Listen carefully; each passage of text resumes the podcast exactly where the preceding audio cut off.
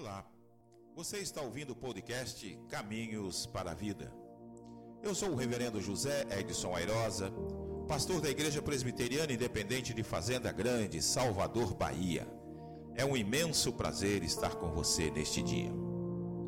Ao longo do tempo, introjetamos no modo de convivência a ideia de que o poder se dá apenas a partir do capital. Desta forma, o sujeito procede construindo a cultura individualista. Nesse sentido, alguns autores trazem a concepção de uma sociedade líquida, ou seja, onde tudo é efêmero, inclusive os valores éticos e morais. O ser humano tem certas atitudes bem como procedimentos que não condizem com aquilo que acreditamos ser o correto. Ele mente, tem dificuldade no quesito fidelidade e a sua convivência, além de superficial, é também aparente.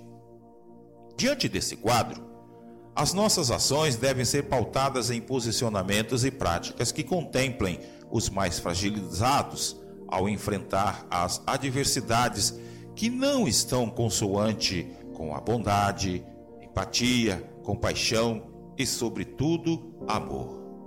É preciso exaustivamente se opor a esse contexto que em nada nos alegra. Só que isso não é uma tarefa simples, porque estamos diante de um gigantesco abismo entre o bem e o mal. Por isso, abandonar aquilo que acreditamos como sendo correto não é uma boa decisão.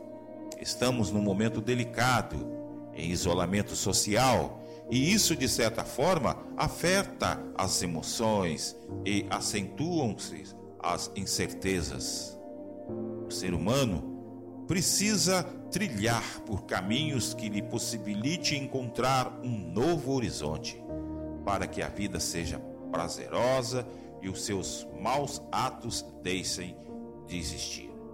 O apóstolo Paulo já dizia em 2 Coríntios, capítulo 4, versículo 16: Por isso, não desanimamos, pelo contrário, mesmo que o nosso homem exterior se corrompa, contudo, o nosso homem interior se renova de dia em dia.